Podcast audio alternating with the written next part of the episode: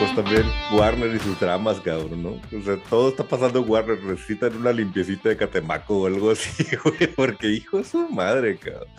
De Pues bueno, todo ya, lo- está ya- pegando. ya- ya- ya los acaban de, de comprar, güey. Ahorita el movimiento ultra mega fancy millonario que acaban de hacer, no mames. Sí, y ahorita vamos a hablar de las repercusiones de, de ese movimiento y ese cambio fuerte dentro de, de Warner Bros. Camaradas, bienvenidos al nuevo episodio de República Geek. Hoy seguiremos hablando de noticias como cada semana y traemos, no novedades, pero sí cosas para platicar, ¿no? Un casting por ahí de alguien, un, un cómic indie que regresa a la pantalla grande. También traemos nuevos trailers, el escándalo que ya todo el mundo sabe es Miller. Hoy vamos a hablar un poquito más de eso porque pues, no nos hemos cansado de, de discutir qué, hacia dónde va esa situación.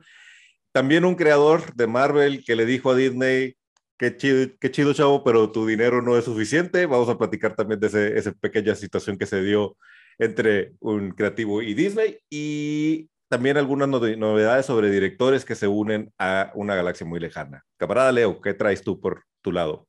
Camarada Richo, sí, vamos a hablar de nuevas series de televisión, de casting para remakes, reboots, no sé cómo se diga ya ahorita, este, bastante interesantes.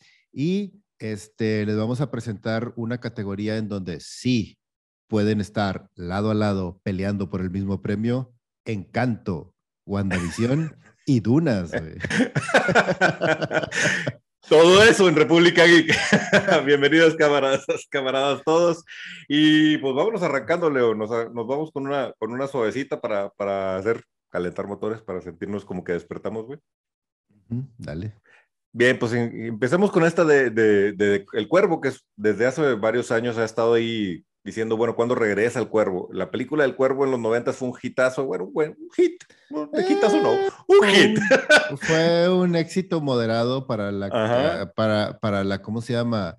Para el tipo de producción y para el tipo de película que era, le fue bien a secas. y La Ujú. gente es muy morbosa y realmente fue por el morbo. la Sí, sí, triste- claro. Pues sí, del triste deceso de, de Brandon Lee en la película, es pero correcto. A mí la película El me mucho. gustó, la, la- la original de me gustó. Sí, coincido contigo. En muchos se hizo famosa por la situación. Este, a final de cuentas, como quiera, era una película de cómic en una época en donde no se hacían películas de cómic y era un cómic indie. Y también puso en muchos sentidos a Alex Proyas en el mapa como director. Este, pero bueno, la película fue famosa. Además, creo que para ti para mí que vivimos la adolescencia de los noventas, claro que nos marcó, güey, porque pues era, tenía toda la estética de, de la época, ¿no? Y todo el mundo andaba de- Sí, Darks. sí, el mundo no me merece. Y, el y todos andábamos vestidos de, de, de Brandon Lee en el cuervo de alguna forma.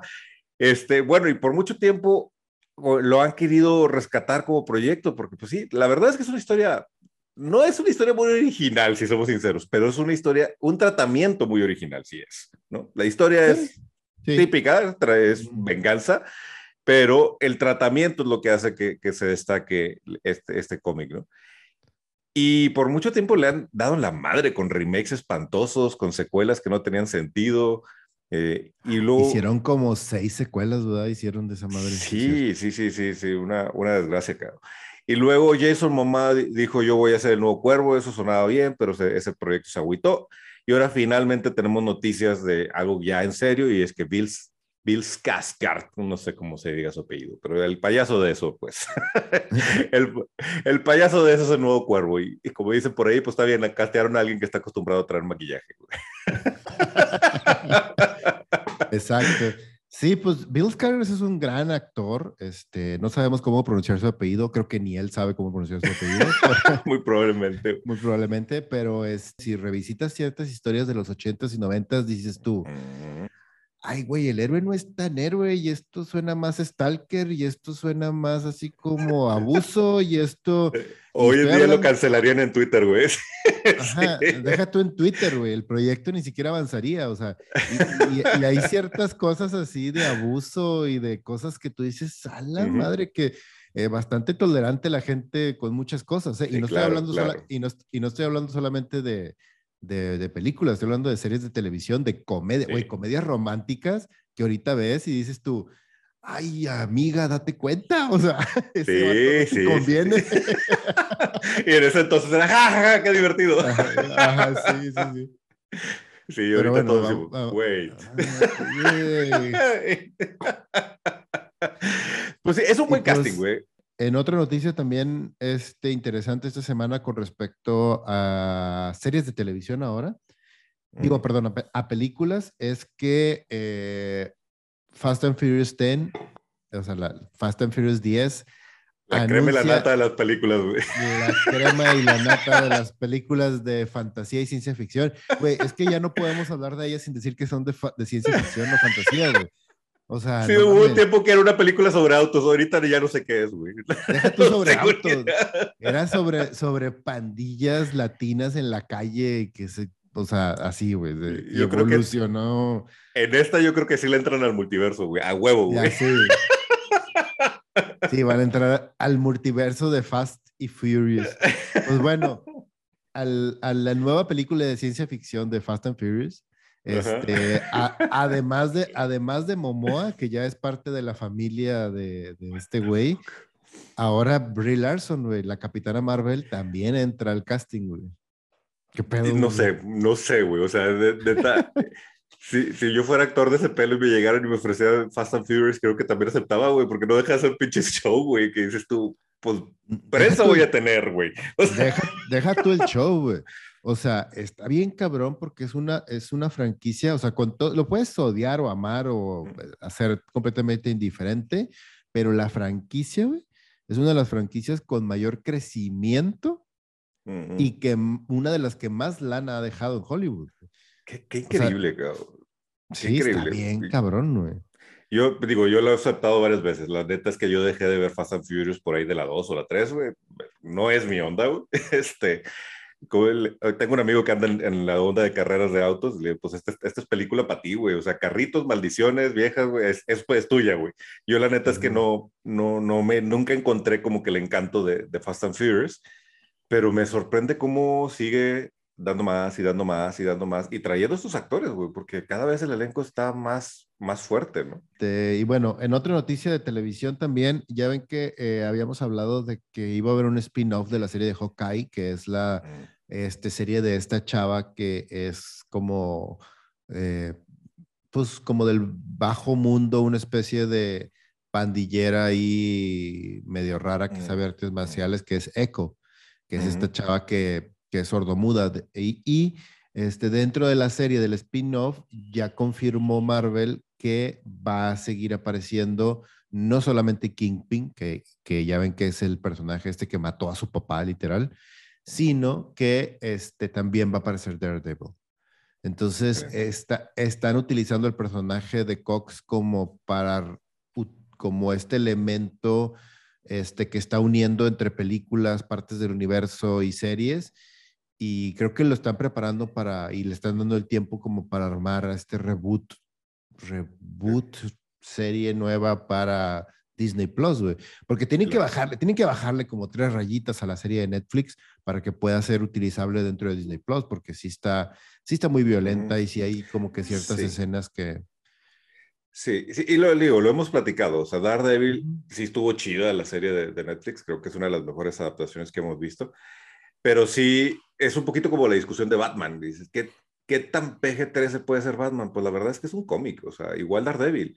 Eh, sí luce bastante cuando tenemos estas secuencias de acción ultraviolentas como las vimos en Netflix, pero bien podríamos tener un, un Daredevil PG-13 sin problema, porque... Pues, sí, como, sí, como sucede en los cómics, que los cómics como que también han hecho cosas interesantes con el personaje, y pues digo, hay cosas que sí, sí, sí llegan a una rayita así de que dices, ay, güey, está en la mera línea de PG-13, el cómic incluso.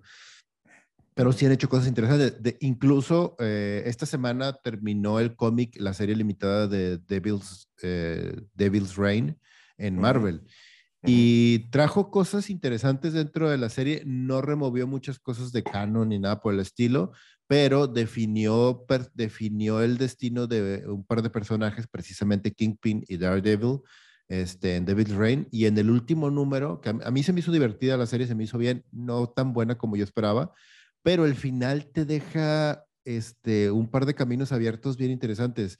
este, te digo, sobre todo con Kingpin y con Daredevil y Electra, hicieron algo interesante, hicieron algo padre, no quiero como que suene mucho spoilers ni nada por el estilo, pero el final que les dan, el final que les dan abre la puerta para que el personaje, o le dan un nuevo estatus más bien el personaje, de qué es lo que va a hacer y qué van a hacer ellos dos dentro del universo de Marvel, o sea, Daredevil y Electra. Y está, y está padre, está padre. Creo que porque eso también va a elevar al personaje a un segundo nivel eh, y le va a dar un poco más de importancia en toda la macro construcción de Marvel, en lugar de ser este personajito que pelea en las calles, ¿se de cuenta?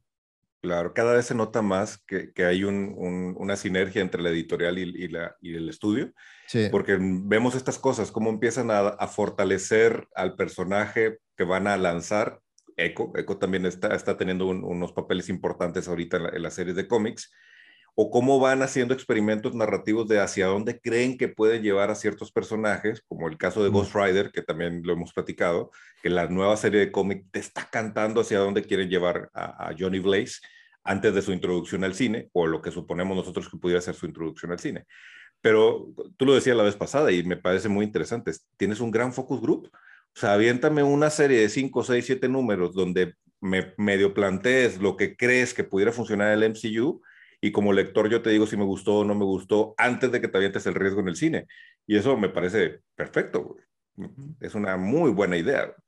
Y en el caso de, de cómo están introduciendo a Daredevil, Kimping, o sea, toda, todo el, el net, Netflixverse, por decirlo de alguna forma, al MCU, también me parece muy bien cómo están utilizando a Charlie Cox como el punto de unión, porque Daredevil tiene esa facilidad en el cómic, O sea, Daredevil está, no es no es un Avenger destacado, pero sí está cercano a los Avengers, ¿no? Y entonces como que ese, ese papel le permite integrarse, es amigo de Peter Parker y creo que una de las cosas que más me gustaría ver en algún momento, no sé si lo van a hacer en cine o lo van a hacer en una serie, es ver a Peter y a Matt Murdock platicando, güey. O sea, esos cómics de, de la amistad de ellos dos siempre fueron de mis favoritos, sí, me, me encanta esa, esa amistad que plantearon.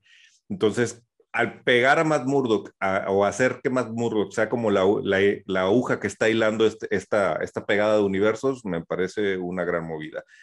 Y Echo es un personaje que originalmente nació dentro del pues, el mundito de, de Daredevil dentro de, de, los Marvel Comics, ¿no? Entonces tiene, tiene mucho sentido. Así es. Y pues bueno, también dentro de las series, este, pues ya vamos en el episodio, ¿qué? ¿Tres? ¿No? ¿Dos? ¿Dos de Moon Knight ya? Este, Esta semana, va, va, bastante bien. me va bastante bien. Y, y, este, pues los fans ya sabes cómo son, o sea, son bien, mm. quién sabe cómo. Entonces, ay, este, chicos, ya muchachos.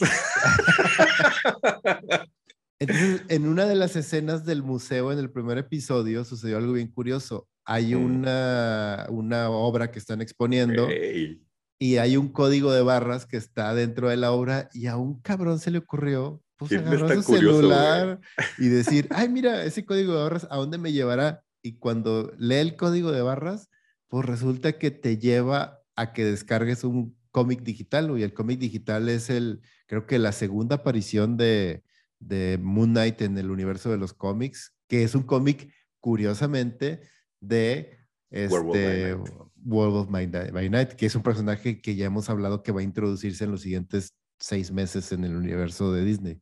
De veras que quieres tan curioso como para ah, mira, hay un QR, déjame ver qué, onda.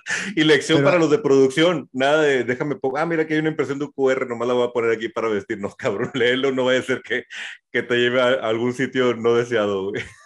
No, y te digo, nosotros no nos cansamos de decir que qué bien lo está haciendo Marvel con ese tipo de detalles, güey, de dejar esas, esas pistitas y esos detalles. Y eso también se me hace muy chingón porque a nivel de, de a nivel de fan, este, está muy padre que porque te da como que esa sensación de, y ahora que van a poner nuevo y está rascando y viendo todo lo que hay detrás y pero también se me hace como un poco, obsesivo de mi parte, ¿verdad? Pero bueno. Este, Pero bueno, así somos, ¿verdad? Así, somos en la República, somos obsesivos y estamos buscando y, estás buscando la, referencia. A ver, ahí hay un número, ponle pausa a ver si, si corresponde a algún cómic en particular, güey. Entonces. Sí, uno, uno no es ningún obsesivo que juega el de ring por 100 horas y sigue batallando y, y sigue formando y sigue traumado. ¿Quién sabe por qué Disney tiene esa idea, güey? No, quién sabe la, comunidad, la comunidad de la República no, no es obsesiva para nada, güey.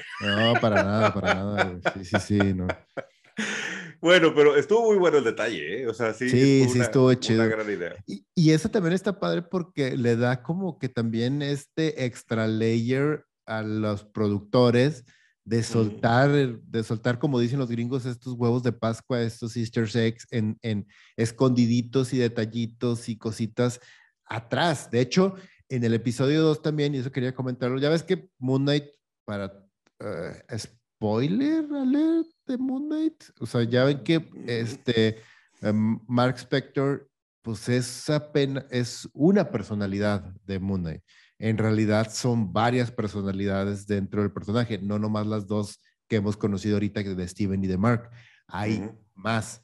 Más. Y hay más personalidades, no queremos hablar nada de ellas, pero para no spoilear, pero al parecer en el episodio 2 también hay un detallito que te abre la puerta a que probablemente ya están develando, no sé si a partir del episodio 3 o más adelante, yo me imagino un final de temporada donde se rompe este güey y abre otra personalidad más. Esto ya es especulación mía nomás.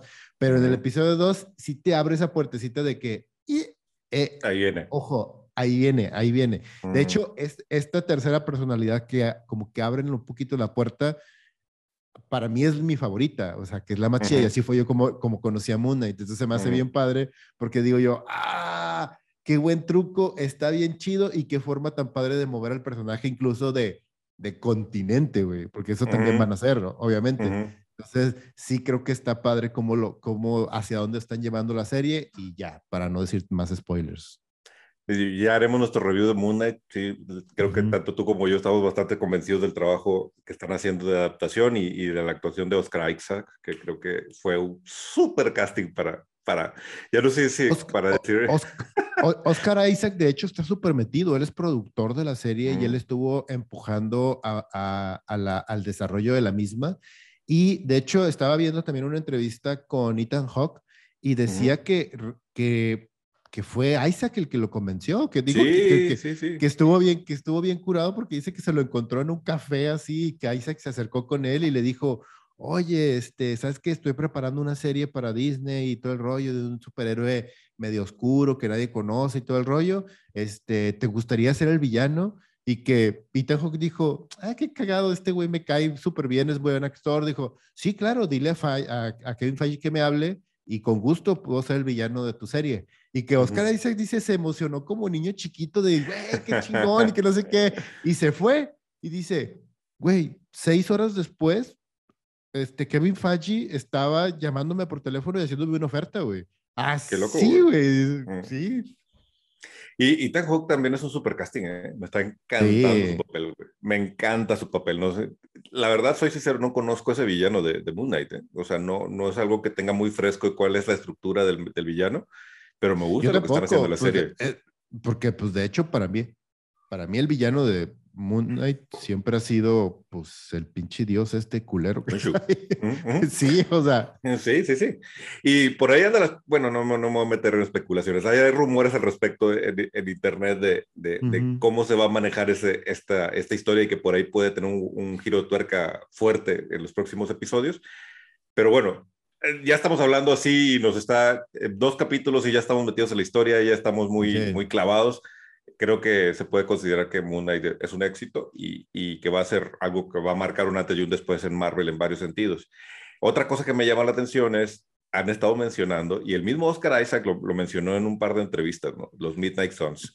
Sí. Eh, está cantadito que vamos para allá y eso, hijo, me emociona, güey. O sea, también creo que... Eh, están haciendo cosas bien chidas con los personajes y, y me gusta cómo están organizando la parrilla este, ya quiero, ya, ya, quiero pensar en un momento en el que literal en un miércoles nos estemos aventando un episodio de, de Moon Knight, un episodio de Daredevil, un episodio de Echo y otro episodio de no sé qué otra serie, güey, o sea, de algo nuevo de, de Ghost Rider o de, o de Werewolf by Night, así de ahí lo más para, para reunir los Midnight Suns, pues yo creo que el que ya perdimos fue a Morbius. Según lo que hemos visto, la verdad, no he querido ir a ver la película. Tenía toda la intención de ir a ver al cine. Eh, ah, dije, no, mejor me espero cuando esté en streaming porque no, no, no, no, no suena como que vaya a salir contento del cine. Entonces perdimos a Morbius, pero ya tiene, ahí viene Werewolf by Night, está Moon Knight, este, muy probablemente Ghost Rider está a punto de que no lo anuncien o lo mencionen en algún lado. Doctor Strange en parte es Midnight Sun. No sé si harán eso con, con Benedict, pero eh, tienen cómo, construir a los Midnight Suns. Oye, por otro lado, y siguiendo con el universo de Marvel, ayer salieron fotos de la mercancía de, Thor Love and Thunder, que increíblemente estamos muy cerca del estreno y no, vimos no hemos visto un solo maldito tráiler. A ver si cuando, cuando estás viendo esto no ya se estrenó, ¿verdad? Porque después de que grabamos, está muy cerca como para no haber visto un tráiler, güey. Pues sí, pero este, eh, dicen que muchas de las cosas de que están dejando como que espacio es para no robarle la atención a Moon Knight, que al parecer les fue, les fue tan bien en, en, en, en ¿cómo se llama?, en popularidad con Moon Knight, que dice, no, no, no, espérate, avienta el tráiler un poquito más, vamos a dejar que se estrene Doctor Strange y vamos a dejar que eso, o sea, para, para que tenga el impacto que, que quieren Moon Knight sobre todo. Sí, tendría sentido que sobre todo esperen al estreno de Doctor Strange, porque ahorita lo que están haciendo es calentar motores para que vayas a, a taquilla. Sí, eh, estamos a un Ya rompió récords otra vez, o sea, Doctor Strange en preventa también ya puso una, una vara súper alta en venta, ¿no? y, y, sí, estamos a un mes, muy probablemente el primer tráiler formal de Thor vendrá junto con Doctor Strange o después del estreno de Doctor Strange.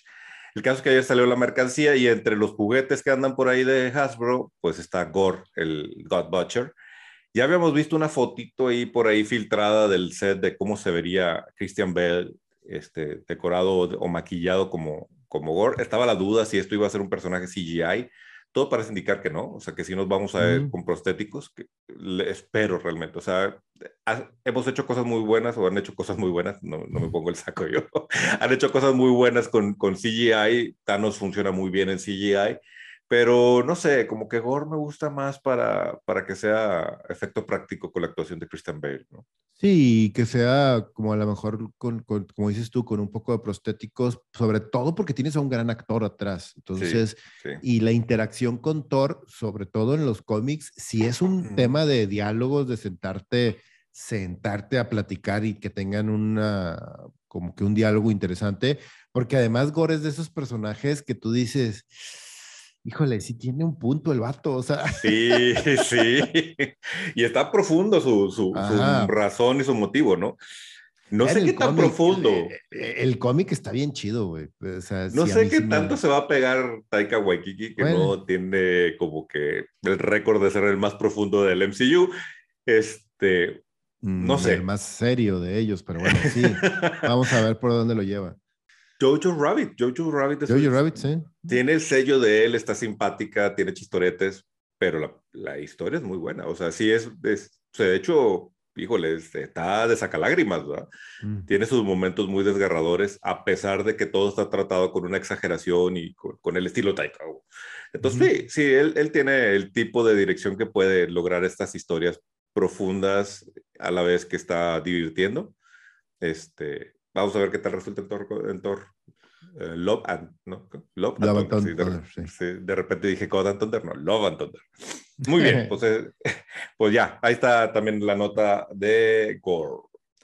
Oye, y el tráiler de Doctor Stretch, que también sacamos estas, bueno, mm. sacaron esta semana. No sé por qué me estoy me siento como parte de Marvel. Te sientes como, te sientes como productor de Marvel en este momento. Bueno, fuera, ah, chingado, si me llegaron los cheques, güey. bueno, pero el, nuevo tráiler que sacaron de, de, Doctor Strange, digo, ya prácticamente todo está dicho y hecho y ya nos tienen a todos en la bolsa, pero esa pequeña escena de Wanda entrando a la casa y viendo a sus hijos. Here I come. Oh, Sí, o sea, sí, sí hay un par de escenitas, de hecho también como que tenemos la mejor vista del que pudiera ser el villano, o sea, de que, porque todos sabemos que es Wanda. Ajá. Fíjate que yo ya empiezo a dudar que sea Wanda, ¿eh? Es que, mira, ahí te va. Y nosotros siempre, nunca nos hemos cansado de, de decirlo y, y, quiero que hasta que, hasta que no salga el pinche Mephisto dentro de algo, algo de Marvel, este, pero si en una película o en algo tiene sentido que el villano sea este ser mítico que se puede mover entre dimensiones y no afecta absolutamente ninguna de las dimensiones, es esta. Y que al final, y que al final este personaje que vemos que es supuestamente como un evil Doctor Strange, que sale y que se transforma con los brazos y todo. Y ahora esta escena del tercer ojo también como que me dejó. Ajá, ya ves que es una pequeña escena que le sale el tercer ojo.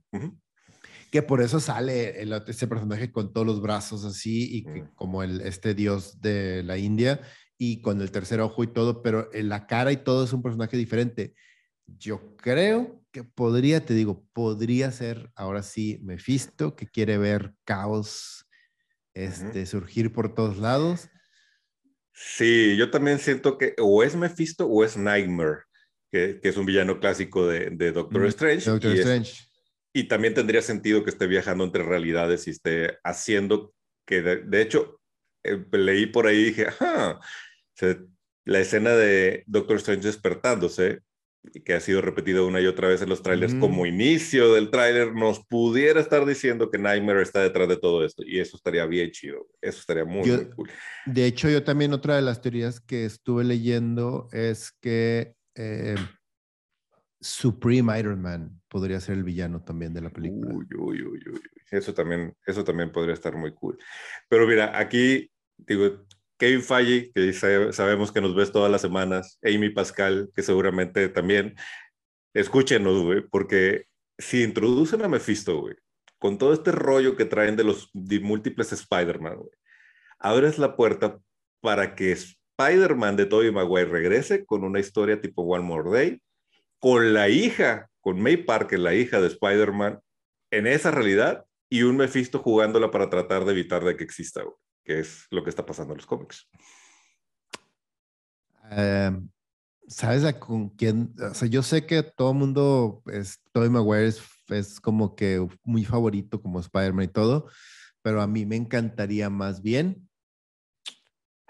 Con Andrew Garfield. Con Andrew Garfield. La tercera parte de Andrew Garfield en donde Mephisto sea el villano y ahí lo que trate de evitar precisamente es que conozca a Mary Jane para que nazca la hija. Güey, no sé si ya lo pensaste, pero pues de hecho, Mephisto borra de la memoria de Peter Parker a Mary, Mary Jane. Y en la segunda película de Andrew Garfield salía Mary Jane, güey. Podrías hacer una cosa súper chingona, güey. Ya tienes el pietaje, güey, de que se acuerde de, güey, sí la conocía, claro, güey. Y de repente me la borraste la memoria. Y a lo mejor hasta ahí puedes conectar a los Spider-Man otra vez, porque que Andrew Garfield viaje al universo de, de Tobey Maguire se dé cuenta que en ese universo él tiene una hija con Mary Jane y eso le despierta el, ¿y conmigo qué pasó? Y resulta que sí, que sí conociste a tu Mary Jane y estuviste a punto de casarte, pero Mephisto hizo algo. Eso también sería así que... Sí, sí, no, o sea, te digo, ahí hay como que hay varias opciones, pero a mí me gustaría más que fuera la tercera de, de Garfield. Sí, fíjate que sí podría ser. ¿eh? Y, hemos, camaradas, déjenme les digo que hemos estado especulando aquí, el camarada Leo y yo, durante días, cómo podrían regresar los, los dos Spider-Mans en diferentes mm. películas. Y hemos ido y venido con ideas, pero esta, esta Leo, está buena, güey. esta no la esta está chida, güey. Es más, no la hagan película, o sea, hagan la serie, güey.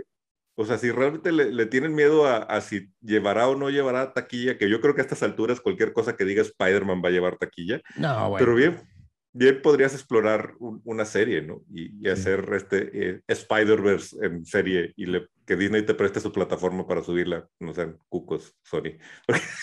no, Sony. Sony no quiere compartir esa parte del pastel.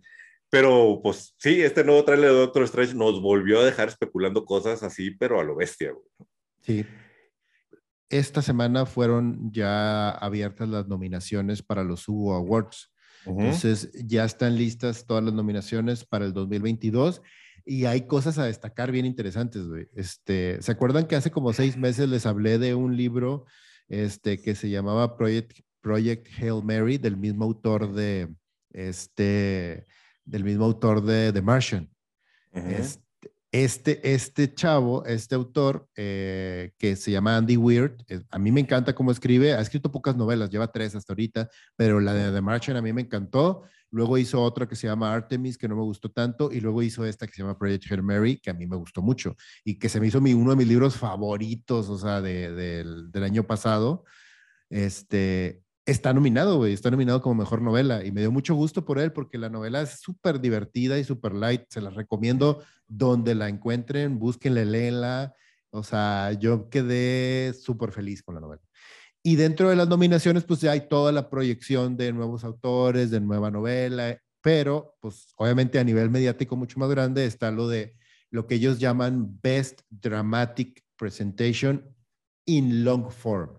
¿A qué nos referimos? A a una presentación dramática en una extensión muy grande. Estamos hablando de películas, básicamente. En lugar de decir, este, la mejor, el, el Hugo para la mejor película del año, no, es el Hugo para Best Dramatic Presentation. Porque son escritores, güey, tienen que encontrar una forma más rimbombante de decirlo, güey. Pues ahí te, ahí te, ahí te va, güey. En los nominados para esto, para la mejor película de los Hugo Awards, está, obviamente, Dunas, pero ahí te va, está Encanto. En la misma categoría, güey. En la misma categoría. The Green Knight, que tú dices, ah, ok, Green Knight, sí, va. Ok, muy bien. Shang-Chi. y yo así de, güey, what? Space. Space Sweepers. Ah, pensé que ibas a decir Space Jam, güey. No dije, no mames. No, no, Space Jam. no. Space Sweepers, la película esta china de estos este, recolectores de basura. A mí la película se me hizo súper divertida, güey. Fíjate que a mí, no, me, pero, no me enganchó, pero, bueno. Pero no para estar aquí, obviamente, no para estar aquí, pero se me hizo súper divertida. La pueden ver en Netflix, está en Netflix desde hace, desde el año pasado. Y se me hizo así de que, ah, palomera, palomera, lo que le sigue, pero está divertida. Así, de que super X. Y WandaVision, güey como serie limitada, porque la consideran como una serie así de que una película de cuatro horas, yo creo, no sé, pero bueno, ahí pues, está. Pues es un long form. no porque, es una serie, porque es una serie limitada, o sea, no es una, no es, entonces... Sí, pues no cae en categoría de serie, ¿no? Pues sí, Ajá. Entonces, eso a mí lo que más me sacó, dije... Está muy loca la...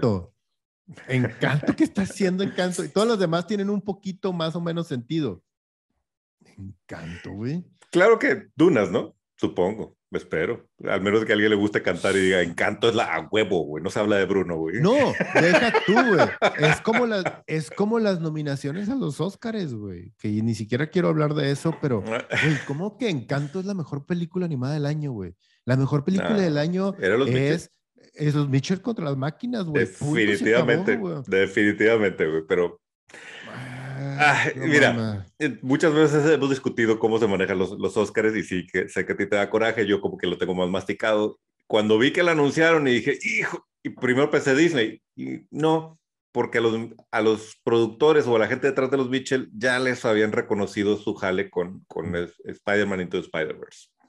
Entonces, bajo agenda, entendiendo que, que Encanto es todo un proyecto latino, y estábamos premiando las mm. minorías, creo que tuvo más sentido premiar Encanto en este momento.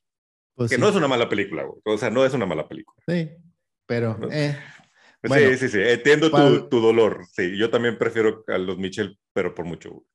Y para Best Dramatic Presentation en Short Form, o sea, episodios de televisión, que a mí se me hace bien interesante porque funciona un poquito como los semis, de que premian a un episodio en específico, no a la serie de que, ah, este es uno de los mejores episodios de televisión que existen. Eh, el, primero que está nominado es The Wheel of Time, The Flame of Tarvalon. Mm. Está interesante. Dije yo, ah, sí, ok, va, va. Mm. For All Mankind, The Grey. También dije yo, mm, la serie a mí no me gustó tanto, pero va, te la compro, está bien, está interesante. Arcane, The Monster You Created. Ese dije yo, ah, bien, bien, o sea, está chido. The Expanse, güey, en su última temporada con Nemesis Game. The Expanse a mí se me hace una serie súper chingona que nadie está viendo. Mm. Así, está bien chingona. Loki, güey, de Nexus Event. Y dije, ah, qué chingón, güey. Bien por Marvel, güey, bien, bien. Sí. sí, Y luego dije, ya valió madre otra vez. Star Trek Lower Decks. y con esta la vamos a poner aquí para hacerle enojar a Leo. Güey, ¿qué está haciendo Star Trek Lower Decks contra Arkane, güey? Güey, yo te dije, me la rayaste, güey. Yo te dije que, que, lo, que estaba divertida, güey. Pero ya me, me, da miedo opinar sobre Star Trek porque tú, tú sacas tu, tu, sable Klingon, güey, y me quieres cortar la cabeza, güey. No, Pero a mí se me, Lower Deck se me hizo simpática, no así de, güey, qué pinche se, pues, eh, se me va a pasar el rato. No, no, no, no, no, no. Pero para el caso, bueno, pues que no supongo que Picard no entra, ¿verdad? Porque eh, pues, Picard creo que trae mejores guiones ahorita que, que lo que pudiera traer Lower Decks.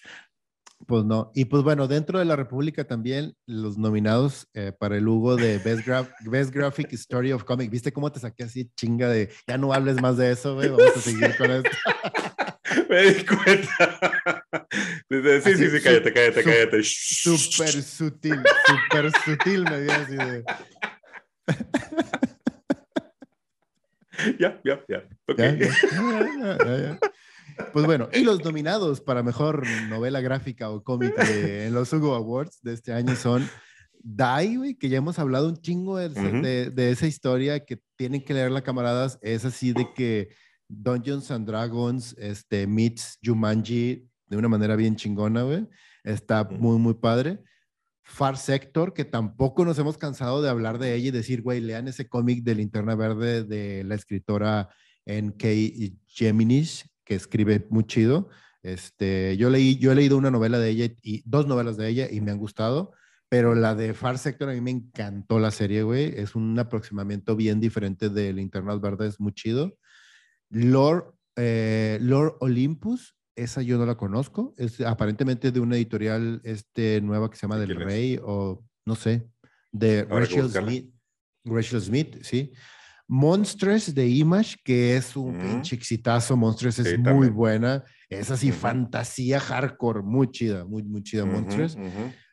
Once and Futures de Boom Comics, que también ese también lo hemos recomendado. El año, el año pasado fue uno de nuestros cómics favoritos también del año, del 2020.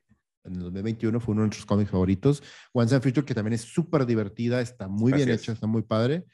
Y eh, Strange Adventures de Tom King, güey, para DC. Ese me sorprendió. Que yo, yo le traigo muchas ganas a, esa, a, esa, a ese cómic, ¿eh? No lo he leído. yo tampoco y se ve muy eh. chingón. Sí. sí, le traigo muchas ganas. Tom King es muy bueno, güey. Ah, yo siento que está yo siento que está súper desperdiciado en Batman, ¿verdad? Pero este, a mí se me hace súper bueno. Sí, también Tom King como que sí, eh, no, no brilla ahí, ¿no? Y le pasa lo mismo que al, recuérdame el nombre del autor de de Something is Killing the Thrillers, James Tyron. De, sí, Tyron de Ford, sí. A él también lo siento como que medio contenido cuando lo ponen a trabajar en cómic franquicia muy cuidadita como Batman. Brillan más cuando los, le suelta la correa como, como en este Strange Adventures o cuando crean algo ellos, ¿no? Y están más libres para lo que van a hacer. Sí, The Lighthouse, güey, a mí se me hace genial, güey. Todavía cada cómic que sale van como en el 7 ahorita, de 12. Y, güey, está bien chingona la historia, güey. Pues también está bien interesante esta categoría, güey. Sí, sí está bien interesante porque también me hizo, como bien dijiste, ah, mira, Lord Olympus no la conocemos, hay que buscarlo. A, a mí me gusta mucho revisar y ver este tipo de premiaciones un poco más, más oscuras, por así decirlo. El Hugo Awards es un premio muy conocido, muy reconocido. Muy importante. Muy, importante, pero cuando te encuentras con, con, con historias así como, digo, con cómics, novelas, noveletas, este, novelas gráficas que están nominadas, está padre porque este tipo de premios se abren mucho en el sentido de que te traen editoriales europeas, cómics o mangas japoneses que no conocías o que van a ser un éxito dentro de 3, 4 años cuando salga el anime. Está chido, güey. O sea, también, y, y, sobre todo para encontrar, en mi caso particular, encontrar nuevos autores de, de ciencia ficción y de fantasía, a mí me gusta mucho. Siempre, siempre, siempre me gusta por, por tradición, cuando salen los Hugo Awards, a los mínimamente los cinco nominados a mejor novela, que, son lo, que es el premio más importante de los Hugo Awards, este, me gusta leerlos. O sea, siempre me gusta leer esos cinco o seis libros que siempre están nominados y casi lo he hecho. Algunos me gustan, otros no, y así he descubierto muchos autores buenos. En este caso, hay, este, hay un autor que sí conozco que se llama Arkady Martin, que es A Desolation Called Peace, que es una de las novelas que está nominada como mejor novela de los Hugo. La otra es eh, The Galaxy and the Ground Within, de Becky Chambers. A él no lo cono a ella no la conozco, ni te conozco la novela. Me llamó la atención. Dije, ah, mira, Light from Uncommon Stars, de Rika Aoki. También ella es más o menos hasta donde alcanzo a, recordar, ella es más o menos con, reconocida. A Master of the Gene, que es de Jelly Clark, también él es más o menos conocido. Este, Project Hail Mary, te digo de Andy Weir, que él ya está en un track de ser bastante, bastante famoso. Y She Who Became the Son de Shelley Parker Chan, de Thor mm. también. Entonces digo yo, ah, se me hace padre porque te digo, te encuentras con autores nuevos, te encuentras con visiones frescas de fantasía, de cosas, y, y, lo mencionamos en su momento, Project Hail Mary ya es una preproducción ahorita para el cine, obviamente debido al éxito de The Martian, porque no hay nada que venda más en un póster que del creador del marciano, o sea, sí. claro. Este, Deberíamos de, dedicarle un, un, episodio a, ahora que sean los Hugo, a hablar de quiénes son los ganadores y hacer nuestras propias recomendaciones y también hablar de las que estamos descubriendo a través de ellos. Es una buena práctica lo que dices tú también, así como cuando pasa Leisner, que también sí es un premio industria, pero no es tan sonado, entonces ahí descubres autores, descubres cómics, descubres novelas gráficas que no hubieras descubierto directamente, ¿no? Creo que a los que nos gusta y nos apasiona la República es, es, es, bueno estar clavado en estos premios. Entonces, a ver si nos aventamos un resumen de quién ganó y nuestras opiniones al respecto. Y para los que se lo están sospechando, sí, es, efectivamente, el camarada Leo es dueño de y es el poseedor y, y cuidador de la gema del tiempo. Y así es como logra leer libros, jugar videojuegos, cómics y, todavía trabajar, güey, porque no sé cómo chingados le haces, güey. Pero sí, así, así sucede. Güey, ya, ya, llevo, ya, llevo 80, ya llevo 85 horas en el del ring, güey, no mames. Además, cabrón. ya me estoy volviendo. Ya, güey. Estoy, estoy, ya vuelto loco porque ya estoy a nada de convertirme en, en, en, en el, en el Eldon King, pero este, o sea, de, pero güey, ya sí estoy así de, güey, ya por favor que se acabe esta. Y, que te pagara por hacer eso, buen hombre, cabrón. Imagínate. No, hombre, cabrón. Bueno, yo creo que para ya ir cerrando el programa vamos a meternos en nuestra gustada sección Ay, Warner. Güey, están pasando muchas cosas en Warner. de entrada, el, cambio de, directiva. Bueno, sí, o sea, toda esta fusión con Discovery, o sea, va a cambiar no solamente eh, el universo de Warner, HBO, slash todo lo que hay debajo, sino creo que va a cambiar el mundo del entretenimiento. O sea, estás hablando de, de, la fusión de dos de las empresas más grandes de las cinco que hay en el mundo a nivel de entretenimiento.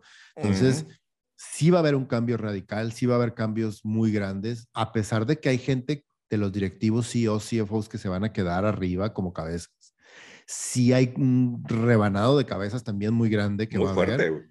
Muy fuerte. a, ver, a ver si no le toca a Jim Lee, güey, que es el que hemos escuchado que está la cuerda floja desde hace rato. A, a, mí lo que más me preocupa de todo ese mundo es que la visión de Discovery con respecto a Warner es que los cómics no generan tanta lana. Sí.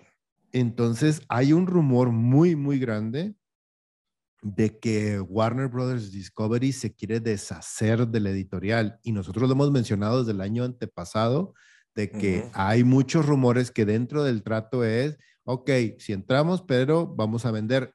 Yo siento que sería un error por el tema del, de todos los derechos de autor que tienen, que podría ser una venta solamente editorialmente hablando, o sea, de que vas a tener a Batman, pero solamente para cómics y no lo puedes utilizar para ninguna otra cosa. Los derechos multimedia o de entretenimiento de series, películas y todo siguen siendo míos. Tú nomás puedes imprimir sobre papel a Batman, haz de cuenta. Exacto, y creo que por ahí puede ir la decisión, porque nosotros lo vemos como fans de los cómics y nos duele, ¿no? nos duele la idea de que estén tratando así a la editorial.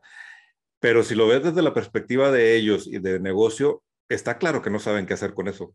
O sea, está claro que no han encontrado la manera de sacarle dinero de verdad. Entonces, a lo mejor venderlo para que alguien que sí sepa cómo sacarle provecho pueda ser el mejor camino y ya nomás te quedas con los derechos fílmicos y las adaptaciones. Porque el escenario más triste en este caso de, de una decisión ejecutiva sería que cerraran la editorial y solamente se quedaran con, los derechos de los personajes, que eso sería así la catástrofe, o sea, sería un golpe muy, muy grande para el mundo de los cómics. En todo caso, yo preferiría que, que Marvel, la editorial, comprara DC o que Image comprara DC. Que sería una ironía del planeta, güey, impresionante. Bien, ¿no? cabrón. Que Image terminaba comprando DC sería una cosa muy, muy extraña. Ahí sí, ahí sí entrarían unos conflictos morales y de intereses y de personas bien cabronas, porque está Jim Lee de un lado y está mm. Todd McFarlane y el resto de los autores del otro, güey. O sea, ahí sí. estaría bien cabrón. Yo siento que Jim Lee ya renunciaría y se retiraría. No creo que se fuera otra vez a Image. Pues quién sabe, porque en realidad Jim Lee no está peleado con ellos. Eh, de hecho, es el más easygoing de ellos. Ajá, pero pues sí, sí, sí estuvo bien gacho lo que hizo de llevarse todo Wildstorm a DC, güey.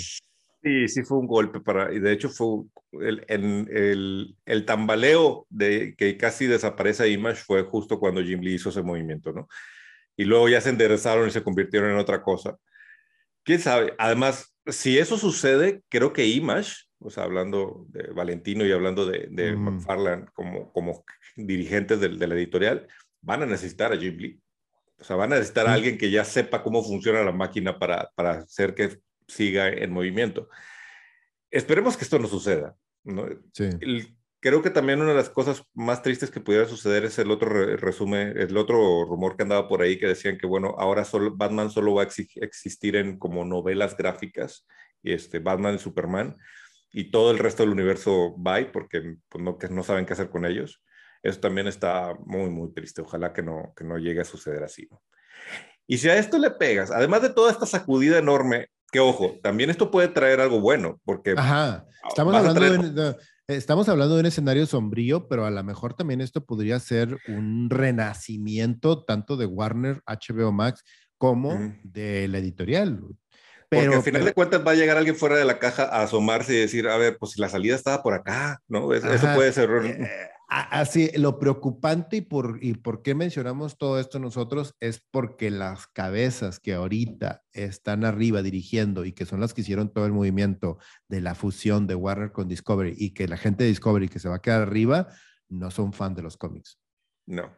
Eh, eso es, eso es lo que nos preocupa, o sea, no, no les van a tener el más mínimo respeto de decir, no, ¿cómo va a ser de si no, no jala? Vámonos, vámonos, a la fregada, lo que sigue, ¿no? Hagamos, hagamos reality shows, que es una de las cosas que mejor hacemos nosotros, ¿no? Sí. Eh, puede ser que esa sea su decisión o puede ser que ahora con la óptica de alguien que no había estado en el problema puedan encontrar una mejor manera de manejar la franquicia, de manejar la editorial. Ya, ya, estoy viendo así el nuevo reality show de que sé el próximo Batman. Pasa por, pasa por todo el entrenamiento que pasó Bruce Wayne para ser el próximo Batman el nuevo reality show de... Pero una, una ventaja de este cambio, y que sí es importante pensarlo, es que también aquí se vamos a tirar a la basura los egos y los corajes internos, ¿no? Muchos de los movimientos que siento yo que no se tomaban, o sea, no se terminaban de hacer en DCU es porque alguien decía, no, ni madre, este fue el camino que yo elegí, ¿no? Y ahora nos vamos por aquí y, y entraban esas luchas de ego. Jamada. Ahora con una nueva directiva, pues me vale gorro que, que, esa sea tu decisión. Ahora yo te digo que esto se hace de esta manera y se, se jodió, ¿no? Y, vamos a cambiar la, la, dirección. Y eso podría ser muy bueno para el DCU. Y eso nos lleva directamente al escándalo que ya tiene varios días de Ezra Miller golpeando gente, güey, porque ¿qué, pedo contigo, güey? o sea, en, en público, güey, este, y, y, siendo arrestado y la gran disyuntiva de decir, güey, ¿de veras lo vas a dejar siendo Flash? ¿Lo vas a dejar siendo la cara de uno de tus personajes más importantes, cuando corriste a Johnny Depp por algo que ni siquiera te, consta, y que sigue en juicio, güey. este güey está arrestado, güey. Esto no fue como la otra persona dijo que me golpeó. No, no, no. Este vato llegó a la policía y se lo llevó. o sea, no. y por algo que sí hizo, que ya tenía historial y que además este, hay testigos y todo. O sea, ya pasó, güey. Ya pasó, ya está confirmado que sí, que sí pasó. Sí, güey, a mí me, bueno, ok, ya mejor ni digo nada. Pero, entiendes también, y, lo platicamos por ahí en, en, nuestras publicaciones de redes sociales, también entiendes que la gente no, o sea, los que están ahorita a la cabeza del DCU, los que están tomando decisiones, dicen, me le voy a Amada, que, que, que, todo el mundo es un secreto voces en Hollywood que Amada está protegiendo a Ezra Miller para que no le pase nada. O sea, me le voy a la cabeza a Amada ahorita, que no sé qué va a pasar con mi puesto y no sé quién va a ser mi jefe, de tarado, güey. O sea, ahorita calladito te ves más bonito hasta que haya el cambio de, de directiva, vemos cómo se acomodan las cosas y entonces ahora sí opino. Que ya fue, güey. O sea, literal, ayer fue el cambio de directiva, se hizo todo, ya es oficial, ya están firmados todos los papeles, ya está todos los movimientos y en este próximo lunes van a empezar los movimientos y los cortaderos de cabeza, si no es que ya se hicieron, bueno, más bien ya se hicieron todo el fin de semana y el lunes van a aparecer oficialmente de cómo va a quedar reestructurado todo, o en los próximos días va, a aparecer ya, o sea. Entonces, yo creo que la resolución de Miller la vamos a ver dentro de más o menos un mes. O sea, ya que las cosas se acomoden, que cada quien sepa quién es su nuevo, su nuevo líder, quién se va, quién se queda, ahora sí ya van a poder tener una mesa eh, seria donde pueden tomar decisiones, porque ahorita nadie quiere ser el tarado que corrió a Miller, o nadie quiere ser el tarado que enlató una película, güey. O nadie quiere ser el tarado que hizo como que no pasó nada, güey, y, estrenó Flash como si nada hubiera pasado en Hawái. Ahorita yo creo que todo el mundo está con, el, asterisco en la mano, por decirlo elegantemente, este, esperando a ver qué pasa con la compañía, qué pasa con su trabajo, y una vez que esto suceda, ahora sí ya van a poder expresar su opinión, ¿no? Pues sí. Por mientras, pues la verdad es que Ramírez se puso solo en una situación bastante estúpida. O sea, hizo un Will Smith, para decirlo de alguna forma.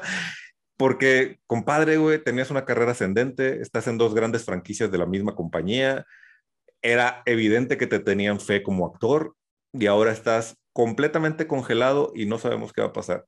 Vamos a salir de Fantastic Beast y yo creo que van a desaparecer ese personaje porque no, que, no van a querer que... De por sí, el universo de Potter no ha funcionado.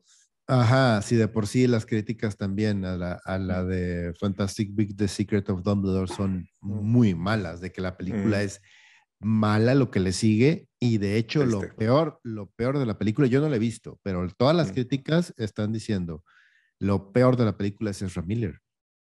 O sea, que su actuación, imagínate a qué grado, a qué grado está la crítica que dicen, su actuación es tan mala que estoy preocupado por Flash ni siquiera esta me importa mm. tanto, la de Secret of Dumbledore, así de lo mala que es de que es, va a pasar sin pena ni gloria, así, güey. Mm. Con más pena que gloria, así.